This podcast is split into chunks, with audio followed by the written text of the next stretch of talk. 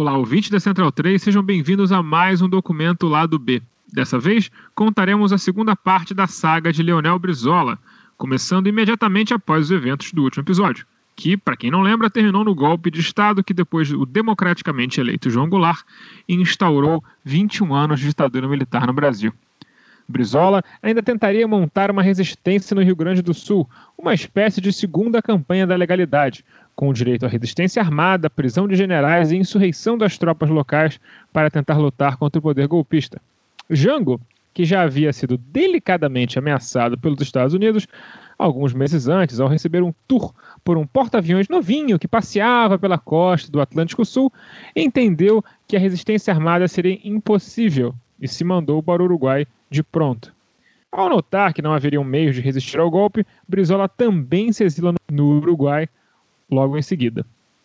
Inicialmente, o plano era criar guerrilhas em zonas rurais próximas do centro do país, mas as tentativas em criar focos de resistência armada na Serra do Caparaó, que fica na divisa entre Espírito Santo e Minas Gerais, fracassaram de forma retumbante. Os guerrilheiros sequer sabiam como sobreviver na mata. Ao saber dessa notícia, Fidel Castro desistiu de apoiar financeira e materialmente as intentonas brisolistas, pois viu que havia um completo despreparo de seus agentes. Posteriormente, o serviço secreto tchecoslovaco ofereceria auxílio, mas o próprio Brizola recusou por não ver nenhuma chance de sucesso na empreitada. Conforme os golpes iam avançando por toda a América do Sul, os ditadores começaram a ficar muito amigos, muito chegados, e criaram a Operação Condor, uma operação de cooperação multilateral para monitorar, torturar, prender e exterminar militantes que estivessem exilados dentro da esfera do acordo, que envolvia Brasil, Uruguai, Argentina, Paraguai, Bolívia e Chile. Esse acordo, claro, foi costurado pelo cidadão mais ceboso que ainda compartilha o ar dessa terra conosco, Henry Kissinger. Brizola estava entre os nomes de interesse do Estado brasileiro no Cone Sul e era estritamente monitorado. Durante os anos 1970, os três mais célebres membros da Frente Ampla, movimento o qual o Brizola se recusava a fazer parte, mas era um grupo de resistência que pressionava pela redemocratização do país a partir do exílio, são eles Juscelino Kubitschek, Carlos Lacerda e João Goulart, morreram em situações no mínimo estranhas. Quando Goulart morre, Brizola faz as contas e rapidamente nota que ele seria o próximo na lista. E, se valendo de uma política mais humanitária dos carniceiros do Globo, agora comandados por Jimmy Carter, vai à Embaixada dos Estados Unidos no Uruguai pedir um salvo-conduto para se asilar nos Estados Unidos. Naquele momento, era a sua única esperança de não ser mandado para um asilo na terra dos pés juntos. João Goulart só viria a ser enterrado no Brasil com honras presidenciais e uma investigação sobre as circunstâncias de sua morte já no governo Dilma, em 2013, Brizola tem seu pedido concedido por Carter, que ainda ordena que agentes da CIA passem a protegê-lo em Buenos Aires em um hotel secreto da própria agência de inteligência até que ele pudesse tomar seu voo direto para Nova York, onde foi recebido pelo senador Edward Kennedy, que já havia feito os trâmites para lhe conceder um visto de asilo político com seis meses de validade.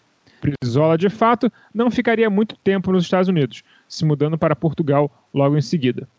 Por lá, se articulou com a Internacional Socialista e o intelectual brasileiro Abdias do Nascimento e começou a traçar planos da criação de um partido social-democrata para disputar as eleições pós-ditadura. Seu exílio só chegaria mesmo ao fim em 79, com o advento da Lei de Anistia. Afinal, se tratava de uma lei ampla, geral e restrita, fazendo com que o inimigo número um da ditadura não fosse mais impedido de viver em seu país. No final da década de 70, a popularidade da ditadura começava a descer a ladeira. Né? Inflação, endividamento eram as contas a serem pagas após uma tentativa de crescimento econômico destrambelhada via obras faraônicas com altos índices de corrupção. Com a Bush estourando na conta dos milicos, o ditador Geisel iniciaria a chamada abertura lenta, gradual e segura para devolver o país. Em outubro de 1978, a emenda constitucional número 11 revogava o AIC. É neste contexto que o ditador Figueiredo assume em 1979 para tentar limpar a barra dos militares. Os pedidos por uma anistia aos políticos caçados, presos e exilados durante a ditadura militar já existiam desde o começo da década, mas chegavam ao ápice e o país via manifestações de diversos setores da sociedade civil. O lema era anistia ampla, geral e irrestrita. Com a volta do irmão do enfio, com tanta gente que partiu,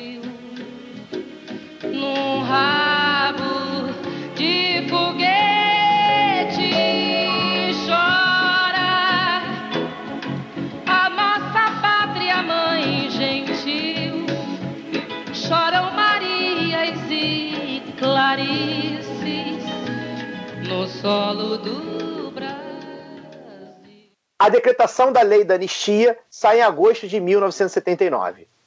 Em setembro, Leonel Brizola retorna do exílio. Exatamente às 17 horas e 20 minutos, Leonel Brizola chegou em Foz do Iguaçu. Foram 5.489 dias de exílio, o mais longo exílio de um político brasileiro na história do país. Foi há 15 anos e 5 meses, no dia 10 de maio, véspera do Dia das Mães. Brizola chegou num pequeno avião ao interior do Uruguai, onde tinha um amigo. Expulso do Uruguai, foi para os Estados Unidos, correu à Europa, morou dois anos em hotéis e agora volta. E seus cabelos ficaram ralos e encanecidos, abertos em leque na nuca. Como falou um jornalista, ele parece. Venho para tratar do ressurgimento da nossa causa. Me sinto muito feliz por. Emocionado! no Brasil por Foz do Iguaçu. Isso aqui é o símbolo do que o nosso país deve ser, deve construir, essa gente extraordinária do Paraná. Me sinto profundamente feliz por essa oportunidade. Permitam-me que vos afirme que para este reencontro venho desde deste nosso longo exílio com minha mulher e companheira de todas as horas e aqui chegamos com o coração cheio de saudades, mas limpo de ódios. Não me considero um ressentido nem trago quaisquer pretensões. O que me cumpre tão rapidamente possível é assimilar as novas realidades para ser útil à nossa causa e ao nosso povo. Depois de pousar em Foz, Brizola foi para São Borja, no Rio Grande do Sul, onde visitou os túmulos de Vargas e Jango. Chegaria ao Rio de Janeiro dias depois para fixar residência de olho na retomada política.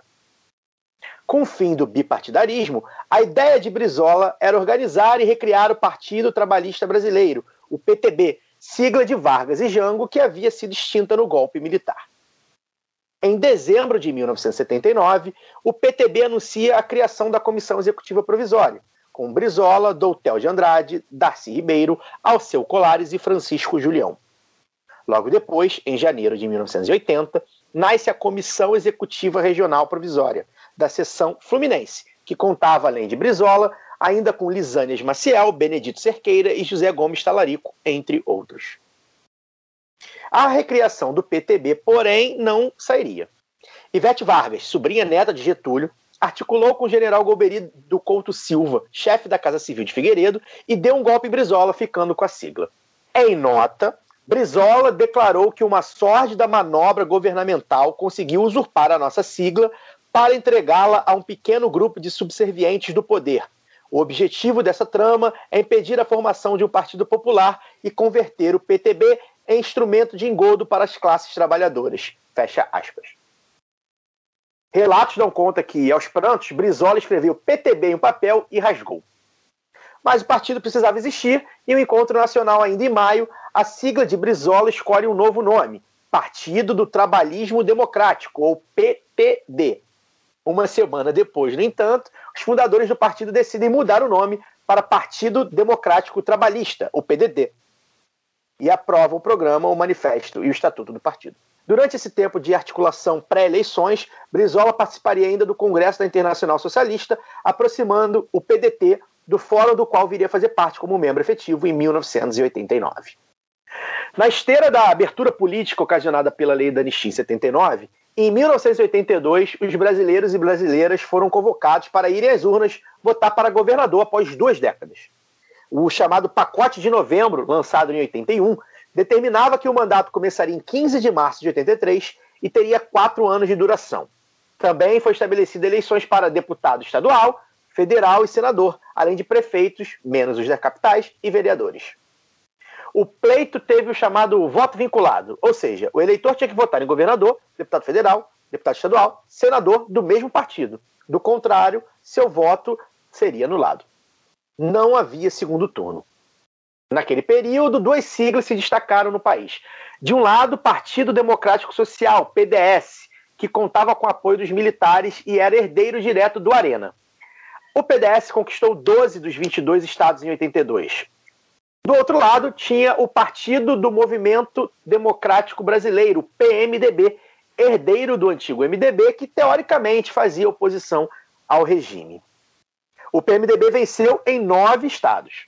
Entre os eleitos do partido de oposição estavam figuras como Franco Montoro, em São Paulo, Jader Barbalho, no Pará, José Richa, no Paraná, Iris Rezende, em Goiás.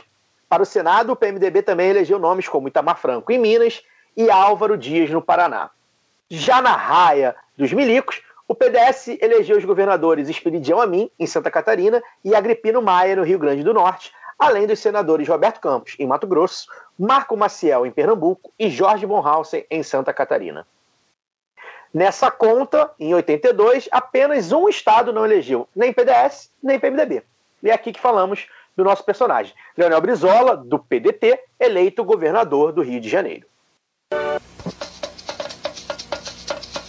Brizola, este Brizola brasileiro, filho de gente pobre do campo, trabalhou duro, carregador, engraxate, ascensorista, operário metalúrgico, desenhista, técnico rural, topógrafo e engenheiro. Sempre eleito pelo povo, Brizola fez rápida carreira política. Deputado estadual, deputado federal duas vezes, prefeito e governador do Rio Grande do Sul. No governo, Brizola cumpriu mais do que prometeu. Construiu mais de 6 mil escolas e criou 650 mil novas matrículas. Desapropriou grandes extensões de terras improdutivas para entregá-las aos agricultores sem terra. Brizola foi o governador de todos, mas dedicou especial atenção às crianças e aos pobres. Combateu o desemprego e pagou salários decentes aos funcionários do Estado. Enfrentou as multinacionais, desapropriando a Bond Share e a ITT por interesse público. Nunca perseguiu ninguém e garantiu a tranquilidade de todos. Foi rigoroso com a corrupção e exigiu honestidade no uso do dinheiro do povo. Criou parques florestais e áreas de lazer. Com o apoio do povo, Brizola garantiu a posse de Jango em 61. Caçado, sofreu 15 anos de exílio no Uruguai, Estados Unidos e Europa. Anistiado, voltou reconhecido internacionalmente como líder socialista latino-americano. E é exatamente aqui, no Rio de Janeiro, onde fora interrompida, que Brizola recomeça a sua vida pública. Seu vice-governador será Darcy Ribeiro, intelectual socialista, ministro da Educação e chefe da Casa Civil no governo Jango. Brizola é candidato a governador do estado do Rio pelo PDT, com o número 2. O senador Saturnino Braga é engenheiro e economista. Foi deputado federal pelo antigo Partido Socialista. No Senado, participa dos debates dos grandes temas nacionais e tem criticado de forma profunda e competente a política econômica do governo. Saturnino mantém permanente contato com associações de moradores e sindicatos e é candidato ao Senado com o número 20 pelo PDT. Brisa Nova, o grande comício show de encerramento da campanha de Leonel Brizola. Sexta, dia 12 de novembro, na Cinelândia, a partir de três da tarde. Inicialmente, Brizola pensava em se candidatar à presidência na sucessão de Figueiredo.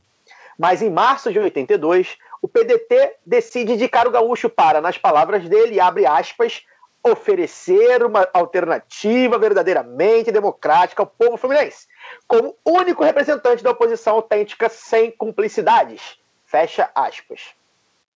O cenário eleitoral, então, era de múltiplas divisões, bem o estilo Rio de Janeiro que a gente conhece. Por conta da fusão entre Guanabara e Rio de Janeiro anos antes, o ex-MDB estava rachado entre Chagas Freitas, o então governador, e Amaral Peixoto, ex-governador. Freitas venceu a queda de braço e ficou no PMDB, que decidiu lançar Miro Teixeira para a sucessão. Já Peixoto foi para o PDS, que inicialmente lançaria Emílio Ibrahim, que não decolou nas pesquisas e acabou cedendo a vaga para ele mesmo, Moreira Franco, genro de Amaral Peixoto e apelidado de Gatangorá por Brizola, porque ia em qualquer colo. Dessa forma, os concorrentes de Brizola eram Lisânias Maciel, isso mesmo, do Partido dos Trabalhadores, o PT, que havia sido deputado federal pelo MDB, caçado pelo golpe 64. O Lisânias foi um exilado político, advogado de presos políticos, e quando voltou ao Brasil, ajudou a fundar o PDT, como dissemos antes, mas saiu logo em seguida para o PT. Tinha também Sandra Cavalcante, do PTB, radialista e ex-deputada estadual lacerdista, com passagens pela UDN e pela Arena. Moreira Franco, do PDS, prefeito eleito de Niterói em 76, e ainda Miro Teixeira, deputado federal do MDB. Brizola tinha como vice Darcy Ribeiro, antropólogo mineiro, ex-ministro da Educação e chefe da Casa Civil de João Goulart, figura que certamente merece um documento lá do B próprio, quem sabe aí em breve. No parlamento, além de políticos tradicionais como José Frejá, pai de Roberto Frejá, José Colagrossi Bocaiúva Cunha, o PDT também apostava em figuras conhecidas sem experiência de mandatos, como o líder indígena Mário Juruna e o cantor Ragnaldo Timóteo, ele mesmo. Ambos se elegeram deputado. Já para o Senado, Roberto Saturnino Braga concorria à reeleição. Ex-deputado federal, aluno de Celso Furtado na CEPAL e posteriormente prefeito e vereador pelo Rio, novamente senador pelo Estado, Saturnino foi entrevistado no lado B 56, em abril de 2018. Olha, essa, Como lidar com é, isso? Eu sei, mas essa histeria é fabricada também pelo grande capital. É, Ah, sem dúvida. é, faz parte do- da sua estratégia de, de dominação, provo- ah, como é que seja, criar essa histeria. Agora, o, que me preocupa e muito é que eu não tenho, não tenho informação precisa sobre, digamos, o, o, ensinamento na, na academia militar lá de, de Agulhas Negras. Mas me parece pelo, pelo que a gente ouve de, de, de comentários de, de militares, que o, o ensinamento continua sendo a, a preocupação com o, perigo, como que perigo comunista não tem mais Quem nenhum. dera. É, pois é. Não tem 30 mais nenhum, é zero, pois é. Mas continua a se ensinar lá na academia que o perigo do Brasil é o comunismo, e isso gera oportunidades exatamente para dar o golpe sobre qualquer política que favoreça ou pretenda favorecer as classes trabalhadoras brasileiras. Na suplência do Saturnino, os médicos Adão Pereira Nunes e Jamil Haddad. Vamos à campanha. Durante a campanha, o Brizola centrou em questões que notabilizariam para sempre né, a educação e a segurança pública. Apresentava uma candidatura que se propunha manter o legado trabalhista de Getúlio Vargas. O período eleitoral notabilizou as chamadas Brizolândias, núcleos de militantes combativos que tinham como lema Brizola na cabeça. Lançadas as candidaturas ainda em março de 82, uma pesquisa eleitoral apontava Sandra Cavalcante como favorita, com 51% das intenções de voto. O historiador Marcelo Marcon, na dissertação de mestrado Deu no O Globo, Leonel Brizola e a criação do Partido Democrático Trabalhista, afirma que o principal jornal do Estado tentava fazer Miro Teixeira crescer em contraponto a Sandra e desprezando totalmente o candidato do PDT. Eu aqui abro aspas para o Marcelo no trabalho, né? A estratégia do silêncio foi adotada, pois se acreditou que os candidatos Brizola e Lisânias, do, do PT, representavam uma forte oposição ao governo federal e, uma vez eleitos, disporiam de máquina pública para confrontar o governo federal. Fecho aspas. Com o bom apoio da mídia, Miro passou Sandro nas pesquisas e se tornou o novo favorito. Mas o cenário mudaria. Com o Moreira Franco na jogada crescendo, Miro e Sandra desidrataram e a direita tinha um novo nome. No outro eixo político, Brizola radicalizava o discurso para mostrar que era, nas palavras dele, abro aspas para o Brizola, o candidato para desmascarar o falso posicionismo desses candidatos. Candidatos que são o diabo, o demônio, o satanás, para que o inferno ganhe sempre. Falta-lhes falta legitimidade, exatamente o que me sobra. Fecha aspas. Assim, já em outubro, Brizola aparecia na liderança na capital e na chamada periferia, ficando em terceiro no interior, atrás de Miro e de Moreira. E ainda escondido pelo jornal Globo, que a partir de então começaria a atacar Brizola, como afirma a dissertação de Marcon. É, algumas das palavras-chave, demagogia, conexões cubanas, fracassados, caudilho, faziam parte desses textos onde o jornal insinuava, ou mesmo dizia abertamente, para o eleitor fluminense refletir bem. Nesse período, o Jornal dos Marinhos publicou texto em que o jornalista afirmava que Brizola não quis voar para o Rio de Janeiro para reagir à deposição de Goulart, fato desmentido diversas vezes, inclusive neste documento, e que todos sabem que foi Jango quem evitou a ação. A campanha anti-Brizola era tão grande que o jornal não divulgava pesquisas que mostravam Brizola na primeira colocação nas intenções de voto. Dias antes do pleito, o Globo decidiu quebrar o silêncio e divulgou uma pesquisa.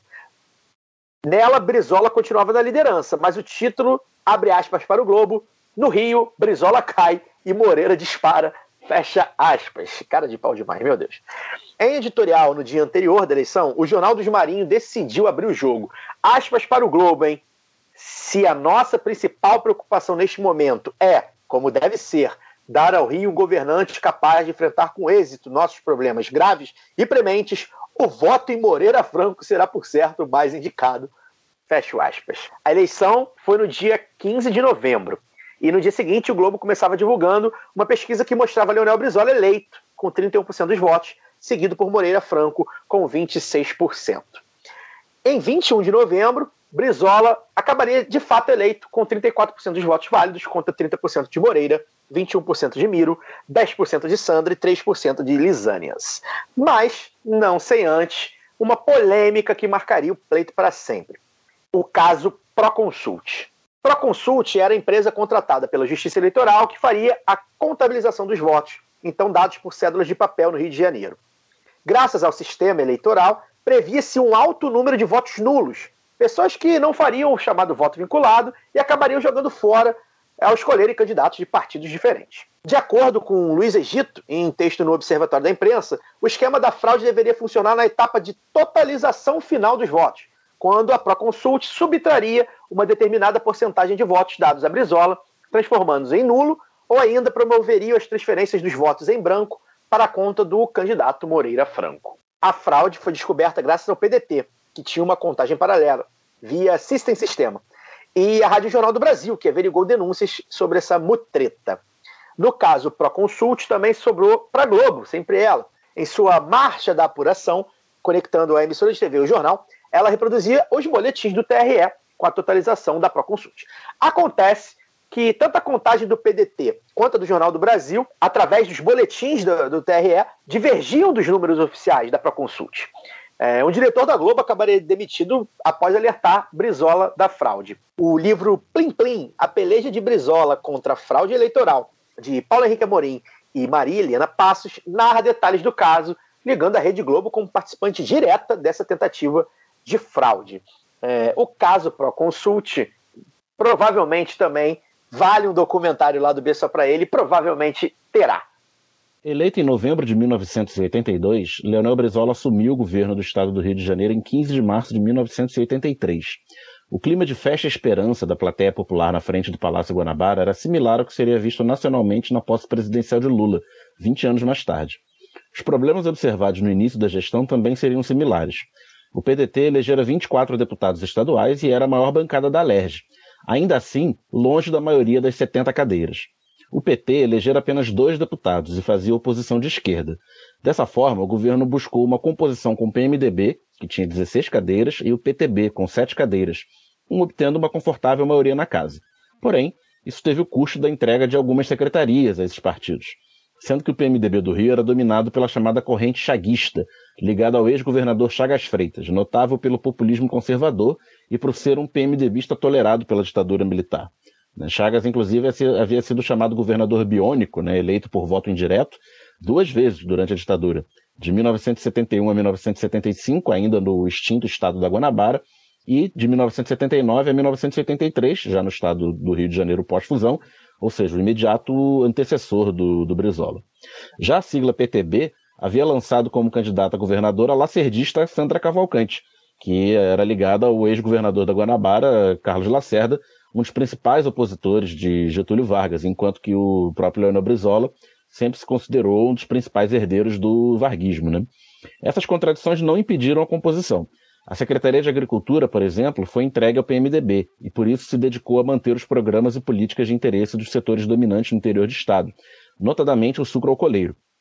Programas pioneiros de reforma agrária perderam força ou foram escondidos, entre aspas, dentro do próprio governo, como foi o caso do Grupo de Trabalho para, para Assuntos Fundiários, que havia sido criado em maio de 1983, com o objetivo de mapear as terras públicas que, que não estavam cumprindo função social, terras públicas que estavam irregularmente ocupadas, etc., como terras para uso potencial né, em reforma agrária. Esse grupo de trabalho havia sido criado no âmbito da Secretaria de Agricultura e, com a entrega da Secretaria ao PMDB, foi deslocado para a Secretaria de Justiça.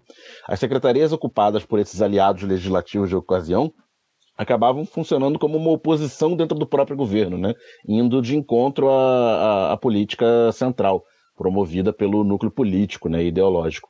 Esse sacrifício é, foi feito em nome da aprovação de projetos considerados prioritários, notadamente no campo da educação, é, como for a prioridade né, a educação no, no governo Brizola, no Rio Grande do Sul, mais de 20 anos antes, como a gente comentou no, na, na, nossa edição anterior do documento lá do B. O principal símbolo do governo acabaria sendo o CIEP, o Centro Integrado de Educação Pública. A proposta, apresentada pelo vice-governador Darcy Ribeiro, era revolucionária para a época. Propunha o um ensino em tempo integral, não restringindo as escolas às matérias tradicionais, mas ampliando o conceito de educação. Além da sala de aula, os CIEPs contavam com quadra poliesportiva, biblioteca, consultório dentário, cozinha, banheiro com ducha e alguns com piscina. A proposta ainda ia ao encontro das necessidades das mulheres da classe trabalhadora, que estavam cada vez mais integradas no mercado de trabalho, seja por avanço das pautas feministas, seja por necessidade mesmo de criar renda. É, mais de 500 CIEPs ao todo foram construídos no Estado. Na pesquisa que eu não consegui encontrar quantos no primeiro governo, de 83 a 87, já que houve uma quantidade também no segundo governo, é, de 91 a 94. O projeto modernista marcante de Oscar Niemeyer se tornaria marca registrada do governo e parte da paisagem do Rio. A associação com, com Brizola era tanta que ela está até no apelido, né, no apelido popular do CIEPS, que são os Brizolões. Outras características marcantes do primeiro governo Brizola no Rio hoje são atribuições municipais. É preciso ter em mente que antes da Constituição de 1988, os municípios tinham menos atribuições e recursos do que tem hoje. E, além disso, os prefeitos das capitais eram indicados diretamente pelo governador do estado até 1985. Então a prefeitura da capital era muitas vezes tratada como mais um órgão do Estado, mais uma secretaria.